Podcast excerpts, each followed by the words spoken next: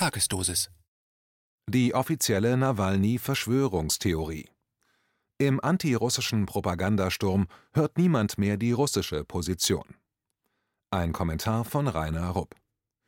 Wie im Skripal-Fall im englischen Salisbury, so entbehren auch die offiziellen Behauptungen der deutschen Bundesregierung bezüglich der angeblichen Vergiftung des rassistischen russischen Bloggers Nawalny mit dem als absolut tödlich bekannten Nervengift Novichok jeglichen Tatsachengehalts.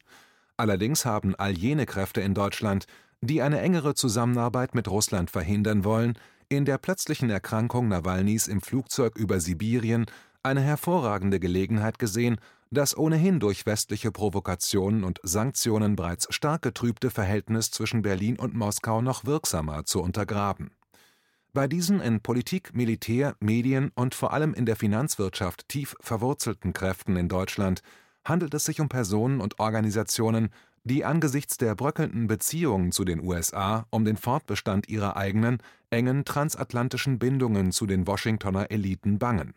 Denn es sind diese transatlantischen Bindungen, die das Fundament darstellen, auf dem die selbsternannten Eliten ihre großartigen Karrieren, ihr Ansehen und vor allem auch ihr Einkommen und ihren abgehobenen Lebensstil aufgebaut haben. Opportunistisch haben diese Transatlantiker, unterstützt von den von ihnen beherrschten Qualitätsmedien, die Nawalny-Gelegenheit beim Schopf ergriffen und aus der harmlosen Verlegung von Nawalny in ein deutsches Krankenhaus eine üble Räuberpistole gemacht die Tatsache, dass die Verlegung nach Berlin entgegen geltender russischer Corona-Reisebestimmungen nur dank einer großmütigen und unbürokratischen Entscheidung der russischen Regierung überhaupt erst ermöglicht wurde, findet in der offiziellen deutschen Verschwörungstheorie über den angeblichen Mordanschlag gegen den russischen Blogger und möchtegern Oppositionspolitiker Nawalny keine Erwähnung. Ebenfalls unter den Tisch gekehrt wird die Tatsache, dass nicht die Ärzte in der Berliner Charité sondern die russischen Ärzte in Omsk nach der Notlandung Nawalny das Leben gerettet haben. Überhaupt erkennt man beim angeblichen Novichok-Anschlag auf Nawalny alsbald, dass den Drahtziehern in Deutschland bei der Konstruktion der offiziellen Lügengeschichte die Zeit für sorgfältiges Arbeiten gefehlt hat. Von Anfang an fielen selbst Laien die gravierenden Widersprüche in der offiziellen Verschwörungstheorie von dem angeblich von Putin in Auftrag gegebenen Mord an Nawalny auf um diese Widersprüche auszuräumen, wurde das offizielle Narrativ mit heißer Nadel eiligst weitergestrickt und durch neue Behauptungen ergänzt. Aber jedes Mal war das neue Konstrukt dadurch nicht stimmiger geworden, im Gegenteil. Mit jeder Ergänzung, mit der ein Widerspruch ausgeräumt werden sollte, wurden zwei oder drei neue Unstimmigkeiten geschaffen. Dies dürfte den KenFM-Lesern und Hörern hinreichend bekannt sein, denn dazu hat es bereits zahlreiche Beiträge und Analysen nicht nur auf dieser Webseite, sondern auch in vielen anderen alternativen Medien wie zum Beispiel Nachdenkseiten, Telepolis oder Rubicon gegeben.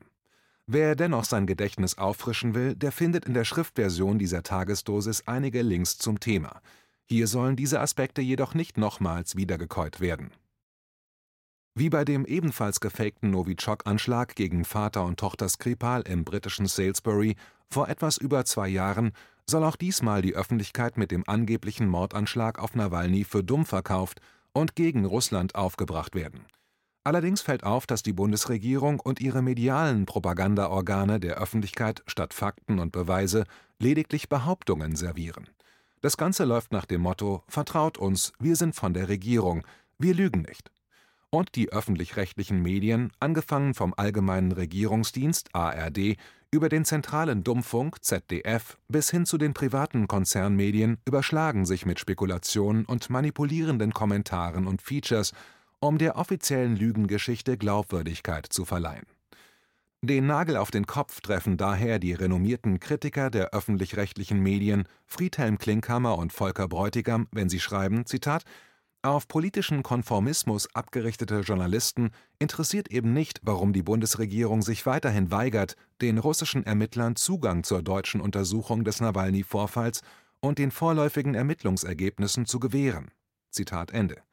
In ihrem aktuellen Beitrag vom 13. Oktober 2020 mit dem Titel Zitat Abgedreht Merkel, Scholz, Maas, Nawalny mit dieser Regierung ist kein Staat zu machen und von ARD aktuell kein Journalismus zu erwarten, Zitat Ende, heißt es weiter, Zitat, Mehrere russische Rechtshilfeersuchen prüft die Berliner Justizverwaltung seit Wochen, erfüllt ist bisher keines. Dabei liegt doch nahe, die Blut Urin und Gewebeproben, die dem Patienten Nawalny im Krankenhaus Omsk und danach in der Berliner Charité entnommen wurden, noch einmal von unabhängigen Instituten außerhalb Russlands und Deutschlands abgleichen und prüfen zu lassen. So käme man der Wahrheit auf die Spur. Die deutsche Weigerung kann nur einen Grund haben: Merkel, Seibert, Maas und Co. haben etwas zu verbergen, sagen die Unwahrheit und manipulieren die Öffentlichkeit. Eine schlechte Kopie der britischen Skripal-Farce. Zitat Ende. Einer der schlimmsten in diesem miesen Schmierentheater ist ein Schmalspurpolitiker aus dem Saarland, der für die SPD in der Merkel-Regierungskoalition Außenminister spielen darf. Dieses Männchen, dessen größte Leistung für Deutschland offensichtlich darin besteht, stets hip gekleidet aufzutreten und Banalitäten gepaart mit Drohungen gegen Russland von sich zu geben. Ein Angeklagter hat bis zum rechtskräftigen Beweis seiner Schuld als unschuldig zu gelten. Für die deutschen Schrottmedien gilt dieser uralte, in zivilisierten Ländern auch heute noch fest verankerte Rechtsgrundsatz der Unschuldsvermutung schon lange nicht mehr, erst recht nicht, wenn es gegen die bösen Russen und neuerdings auch gegen die bösen Chinesen geht. Politiker und ihre Prostituierten in den Medien weigern sich sogar, auf die Gegenargumente der angeklagten russischen Regierung überhaupt einzugehen.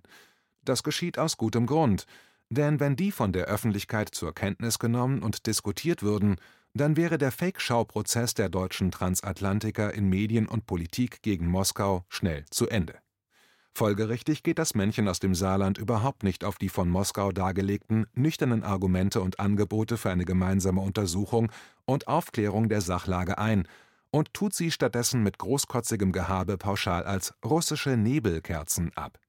Dabei sind es Maas und seine Kumpane, die dauernd Nebelkerzen werfen um unsere Bevölkerung gegen Russland in Stellung zu bringen.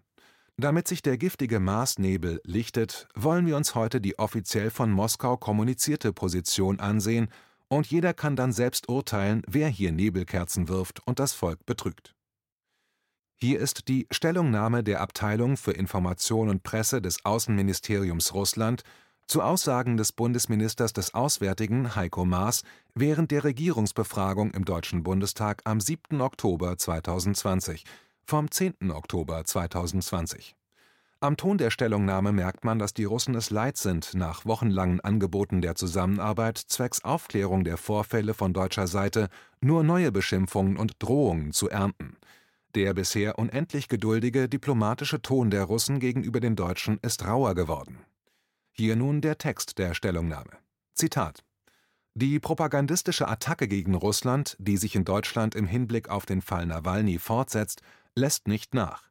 Diesmal wurden weitere Anschuldigungen, Drohungen und Unterstellungen vom Bundesminister des Auswärtigen Heiko Maas während der Regierungsbefragung im Deutschen Bundestag am 7. Oktober 2020 zur Sprache gebracht Neben bereits üblich gewordenen Ultimaten wiederholte Heiko Maas für die deutschen Bundestagsabgeordneten eine Reihe von Fragen rund um den Fall Nawalny, die nach seiner Einschätzung bis heute nicht beantwortet worden seien. Wenn ein Bundesminister es für möglich hält, seine Besorgnisse nicht über diplomatische Kanäle, sondern bei seinem Auftritt im Bundestag zum Ausdruck zu bringen, werden wir ihm auch öffentlich antworten, um eventuelle Verzerrungen von deutscher Seite zu vermeiden. Erstens wir bekräftigen offiziell, dass die gesamten chemischen Waffen, die Russland besaß, unter strengster internationaler Kontrolle vernichtet wurden. Dieser langwierige Prozess wurde am 27. September 2017 abgeschlossen. Am 11. Oktober desselben Jahres bestätigte der Generaldirektor des Technischen Sekretariats der OVCW die endgültige Vernichtung von Chemiewaffen in Russland. Was den Nervenkampfstoff anbelangt, der im Westen als Novichok bezeichnet wird, so wurden seine Struktur und Massespektrum zum ersten Mal 1998 in die Datenbank des National Institute of Standards and Technology (NIST 98) eingetragen. Es ist bemerkenswert, dass die Daten zu dieser Substanz durch ein Forschungszentrum des Verteidigungsministeriums der USA geliefert wurden. Später wurde auf Basis der erwähnten Verbindung eine ganze Gruppe toxischer Chemikalien entwickelt die nicht unter das Übereinkommen über das Verbot chemischer Waffen (CWÜ) fallen. Damit Anmerkung des Autors: Mit diesen neuen Giften beschäftigte man sich neben den USA noch in mindestens 20 anderen westlichen Ländern. Novichok ist also eine rein westliche Marke. In diesen westlichen Ländern sind etwa 140 Varianten dieser Substanz synthetisiert und vorhanden. Wir verfügen über diese nicht. Zitat Ende. Eine weitere Anmerkung: Letzte Woche hatte die OPCW bekannt gegeben, dass die in den biomedizinischen Proben von Nawalny gefundenen Substanzen nicht auf der Liste der verbotenen Substanzen stehen würden. Sie seien nach ihren Eigenschaften denen von Novichok ähnlich. Weiter geht's mit der Erklärung des russischen Außenministeriums. Zitat: Zweitens. Bei den in Omsk, das ist die sibirische Stadt, in der das Flugzeug mit Nawalny notgelandet ist, durchgeführten Untersuchungen der Bioproben von Alexei Nawalny wurden keine Spuren der Vergiftung durch einen Nervenkampfstoff nachgewiesen. Die Ärzte der Charité in Berlin fanden diese auch nicht. Dafür war es das deutsche Militär, das Novichok entdeckt hat, fast eine Woche später. Drittens. Wir unterstreichen noch einmal, dass ein Strafverfahren im Fall Nawalny angestrengt werden kann, wenn die Tatsache einer gegen ihn bekannten Straftat nachgewiesen wird. Um entsprechende Verfahrensschritte einleiten zu können, werden Befunde des Patienten benötigt, die seine Vergiftung beweisen. Die deutsche Seite weigert sich jedoch, uns diese zu übergeben. Eine Anzeige hinsichtlich einer mutmaßlichen Straftat, die der Geschädigte selbst oder seine gesetzlichen Vertreter erstatten können, reicht nicht aus. Auf der Grundlage der Anzeige wird nur eine Vorermittlung durchgeführt. Mit Blick darauf sehen wir uns gezwungen, den Bundesminister des Auswärtigen zu korrigieren. Vier Rechtshilfeersuchen der Generalstaatsanwaltschaft Russlands sind bisher ohne Antwort geblieben, trotz der Versprechen von Heiko Maas, diese vorzulegen. Sie betreffen nicht nur die Übergabe der Befunde und die Gewährung des Zugangs zu dem Geschädigten, Nawalny, um diesen über den Hergang der Tat zu befragen. Nicht weniger wichtig ist es, eine Reihe anderer, konkreter Details dieses Vorfalls zu klären. Es geht nämlich darum, wie die Wasserflasche, auf der angeblich die Spuren des Nervenkampfstoffes entdeckt wurden, aufgetaucht ist und wie sie von Russland nach Deutschland transportiert wurde. Zitat Ende. Hierzu eine Anmerkung des Autors. Wenn die Flasche tatsächlich mit Novichok in Kontakt gekommen wäre, müssten alle tot sein, die a. die Flasche aus Nawalnys Hotelzimmer genommen haben, b. alle, die im Flugzeug zusammen mit der Flasche nach Deutschland geflogen sind und c. alle, die in Berlin die Flasche ohne entsprechende Hochsicherheitsmaßnahmen in Empfang nahmen. Auch das Flugzeug, in dem Nawalny in Berlin ankam, hätte in einer umfangreichen Aktion dekontaminiert werden müssen, was auch nicht geschehen ist. Aber weiter geht's mit der Stellungnahme des russischen Außenministeriums. Zitat Genauso bedeutsam sind die Möglichkeit, Maria Pevcic, die in Großbritannien wohnhaft ist und Alexei Nawalny auf seiner Reise begleitete, zu befragen, und andere Aspekte, insbesondere die Klärung bezüglich der aus Deutschland eingegangenen Falschmeldung über die Verminung des Omsker Flughafens ausgerechnet zu dem Zeitpunkt, als das Flugzeug mit Alexei Nawalny dort landete. Wir bestehen darauf, dass Deutschland seinen Verpflichtungen aus dem Europäischen Übereinkommen über die Rechtshilfe in Strafsachen und einschlägigen Zusatzprotokollen nachkommt. Die deutsche Seite muss Erklärungen liefern, ungeachtet ihres hartnäckigen Unwillens, dies nicht zu tun – Ihre bisherigen Ausreden werden nicht akzeptiert, sie sind nicht überzeugend. Was die Aussage von Heiko Maas anbetrifft, russische Vorwürfe gegen Deutschland und die OVCW, Organisation für das Verbot chemischer Waffen, seien absurd, so sind derartige Äußerungen empörend und halten keiner Kritik stand. Alles, was wir uns wünschen, ist rechtliche, technische und organisatorische Unterstützung, sowohl im bilateralen deutsch-russischen Format als auch im Rahmen der OVCW, im Interesse einer umfassenden, objektiven und unvoreingenommenen Untersuchung aller Umstände des Falls Nawalny. Uns interessiert durchaus, wer hinter dieser von Anfang an orchestrierten antirussischen Provokation steht. Dennoch wird uns mit aggressiver Rhetorik und offensichtlicher Faktenmanipulation geantwortet. Ein weiteres Mal rufen wir Deutschland auf, eine enge, offene und ehrliche Zusammenarbeit mit Russland im Fall Nawalny zu beginnen. Zitat Ende auch dieser Aufruf verhallte ohne Echo. Stattdessen wurden die Russen unter Federführung Berlins inzwischen von der EU sanktioniert und mit Lügen und Dreck beschmissen. Während einer Pressekonferenz am 12.10.2020 mit seinem dänischen Amtskollegen Kofod zeigte sich der russische Außenminister Lavrov bei der Beantwortung einer Frage zu den EU-Russland-Beziehungen im Zusammenhang mit Nawalny sehr pessimistisch. Hier einige Auszüge aus seiner Antwort. Zitat mit den Beziehungen zwischen Russland und der EU geht es rapide bergab. Wir erleben, wie neben der schon längst bekannten, durchaus aggressiven russophoben Minderheit Auch seriöse alteuropäische Länder versuchen, sich an die Spitze dieser Bewegung zu stellen. Deutschland nicht ausgenommen. Das bekümmert uns. Doch wir können leider nichts dagegen tun. Über all diese Jahre haben wir der Europäischen Union gesagt, wir würden nicht verstehen, wieso sie seit 2014 alle Kooperationsmechanismen gegen die Wand fahren würde. Gipfeltreffen, Sitzungen des Ständigen Partnerschaftsrats, über zwei Dutzend Fachdialoge. Das alles machte die Substanz unserer Zusammenarbeit aus. Hinzu kamen vier gemeinsame Kooperationsräume, Modernisierungspartnerschaft und vieles andere mehr. Es wundert uns nicht mehr, dass die EU standrechtlich agiert Russland solle dieses Verbrechen selbst aufklären. Wir können jedoch einen Fall, zu dem uns keine Fakten vorliegen, nicht aufklären. Denn Deutschland setzt sich leider über seine völkerrechtlichen Verpflichtungen hinweg. In Übereinstimmung mit dem Europäischen Übereinkommen über die Rechtshilfe in Strafsachen wurden von der Generalstaatsanwaltschaft Russlands vier Rechtshilfeersuchen gestellt. Nach Maßgabe des Übereinkommens sind diese nun zu beantworten. Zitat Ende aber bisher ist von deutscher Seite nichts gekommen. Zitat: Stattdessen gibt es nur Ausreden und absurde Erklärungen. Zitat Ende, so Lavrov. Als nächstes beschreibt Lavrov eine surreale Situation, die aus einem Buch von Kafka stammen könnte. Zitat: Man fordert von uns eine Aufklärung. Es werden aber keine Fakten vorgelegt. Mit der Aussage, das sei keine bilaterale, sondern eine internationale Angelegenheit, verweist uns Deutschland an die OVCW, Sie hätten alles an die OVCW gemeldet, dort würde man alles wissen. Wir wenden uns an die OVCW. Dort belügt man uns als erstes, man habe kein Ersuchen von Deutschland bekommen. Dann gibt man doch zu, es hat eins gegeben. Über einen ganzen Monat wird geprüft. Im Endeffekt kommt eine recht lapidare und zurückhaltende Bekanntmachung heraus, der nachgewiesene Stoff würde mit einem gewissen Etwas Ähnlichkeiten aufweisen. Novichok wird nicht benannt. Doch dieser gefundene Stoff sei nicht auf der Verbotsliste gelistet. Auf unsere Frage, ob man erklären kann, was genau gefunden wurde und wo die Untersuchungsergebnisse sind, heißt es, das Ersuchen sei von Deutschland gekommen, deshalb sei der Fall deutsch und wir müssten also zu den Deutschen gehen. Wir gehen also zu den Deutschen und das Ganze fängt wieder von vorne an. Zitat Ende. Abschließend spricht Lavrov das von den westlichen Anklägern gegenüber Russland zur Schau gestellte Herrenmenschentum an.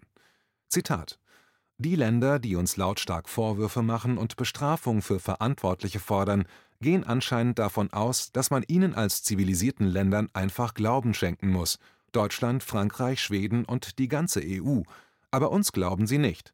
Aber ich empfehle niemandem mit Russland oder mit jemand anderem so zu reden denn es ist regelrechter Größenwahn und komplett fehlender Respekt gegenüber seinen Partnern. Zitat Ende. Der Größenwahn der Herrenmenschen in Deutschland, insbesondere gegenüber Russland, hat unser Land im letzten Jahrhundert bereits zweimal mit großen Kriegen in Verderben geführt.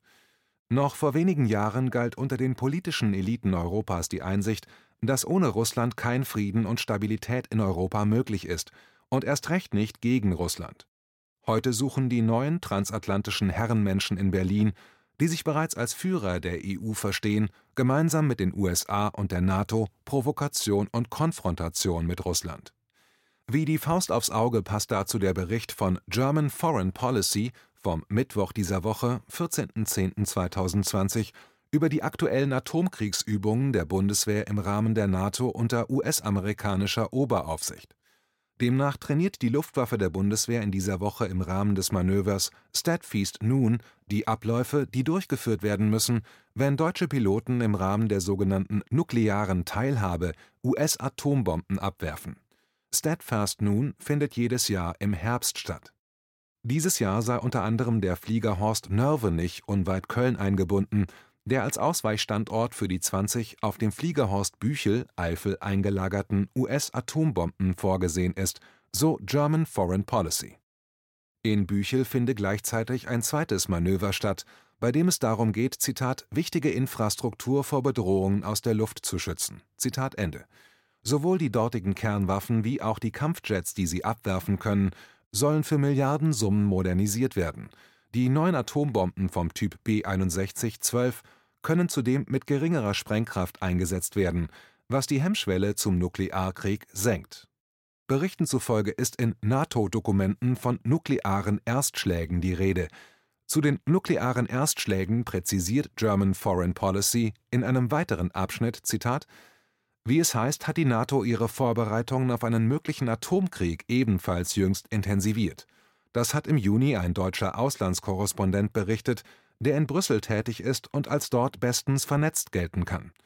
Demnach hätten die NATO-Staats- und Regierungschefs auf ihrem Gipfel im Juli 2018 ein als geheim eingestuftes Dokument zur Kenntnis genommen, das erstmals konstatiert habe, konventionelle Verteidigung und nukleare Abschreckung seien nicht mehr, wie bisher in der NATO üblich, voneinander zu trennen. Man müsse künftig beides gemeinsam bedenken. Zitat Ende. Als Quelle ist Thomas Gutschkers Artikel Zitat Die NATO kann früher mit Atomschlägen drohen Zitat Ende in der Frankfurter Allgemeine Zeitung vom 18.06.2020 angegeben. Weiter heißt es darin, die NATO-Verteidigungsminister hätten auf ihrem Treffen Mitte Juni 2020 einem weiteren streng geheimen Papier des NATO-Oberbefehlshabers in Europa, US-General Todd D. Walters, zugestimmt wonach gegen Bedrohungen im gesamten Operationsraum, zu Lande, zu Wasser, in der Luft, im Cyber und im Weltraum mit allen Zitat defensiven und offensiven Fähigkeiten der NATO von der Raketenabwehr bis zu nuklearen Erstschlägen Zitat Ende reagiert werden müsse. Zudem behalte sich das Bündnis vor, konventionell bestückte Mittelstreckenraketen in Europa zu stationieren. Sie könnten bei Bedarf jederzeit Zitat nuklear aufgerüstet werden. Der Wahnsinn hat Methode. Jedem Leser und Hörer bei vernünftigem Menschenverstand wird klar, dass Europa nicht mehr NATO, sondern weniger NATO braucht. Und wir Deutsche sollten am besten ganz raus aus der NATO und die amerikanischen Quasi-Besatzer samt ihrer Atomwaffen nach Hause schicken. Denn von den Amis geht die permanente Gefahr aus, dass sie uns jederzeit, mit oder ohne Zutun unserer eigenen deutschen Kriegstreiber und US-Vasallen, in einen neuen großen Krieg mit Russland hineinziehen. Auf den nächsten Demos gegen verfassungswidrige Corona-Grundrechtseingriffe der Machthaber sollten deshalb auch Plakate mit Losungen erscheinen wie NATO raus, raus aus der NATO oder Frieden mit Russland. Deutschland atomwaffenfreie Heimat, Ami Atomwaffen raus aus Deutschland. So würde aus der Demo eine politische Demo für den Frieden. Diese zu verbieten, würde den Machthabern größere juristische Probleme bereiten